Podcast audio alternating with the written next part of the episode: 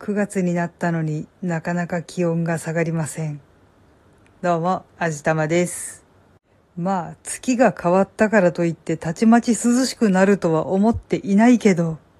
それでも連日34度とか35度とかあんまりだと思う。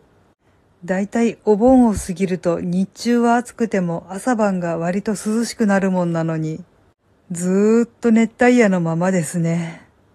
かなりやばいんじゃないだろうかと思ってるんですけど、一番やばいなーって思うのが、セミがあんまり鳴いてない感じです。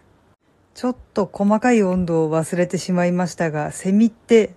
あまりにも気温が高くなりすぎると泣かなくなるどころか死んでしまうんだそうです。もっとも気温が連日35度を超えていたりすると人間でも死にそうなんですけどね。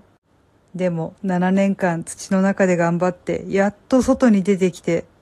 短い命を全力で生きているセミたちのことを思うともうちょっと気温が下がってくれないかな。もうちょっとそのセミたちを流らえさせてくれないかなとかって思ってしまいますね。これほどまでに気温が高いっていうのは自然の摂理というにはちょっと違う気がするので、この暑さがセミの命も縮めてしまうっていうのは切ないなーって思ってしまいました。でも、そんなに暑い中、スーパーでは夏のアイテムがどんどん消えていってしまっています。まだもうちょっとひんやりした喉越しのいいものを食べていたいなぁと思うのに、売り場が縮小されてしまっていたり、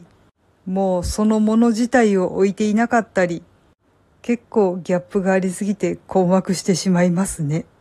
そして台風。今年の台風はなぜか逆走するものが多くて、これも不思議ですよね。ちょっとよくはわかりませんが、地球を取り巻く大気の流れもおかしくなってしまっているんでしょうか。南海トラフ地震の可能性も高いみたいだし、富士山だっていつ噴火するかわからないらしいし、割と思ったよりやばい状態なのかもしれません。できるだけ考えたくないなぁとは思いますが、こういうものって突然やってきて取り返しがつかなくなるので本当に怖いですよね。はい。というわけで今回はこんな感じにしたいと思います。この番組は卵と人生の味付けに日々奮闘中の味玉のひねも姿りでお送りいたしました。それではまた次回お会いいたしましょう。バイバーイ。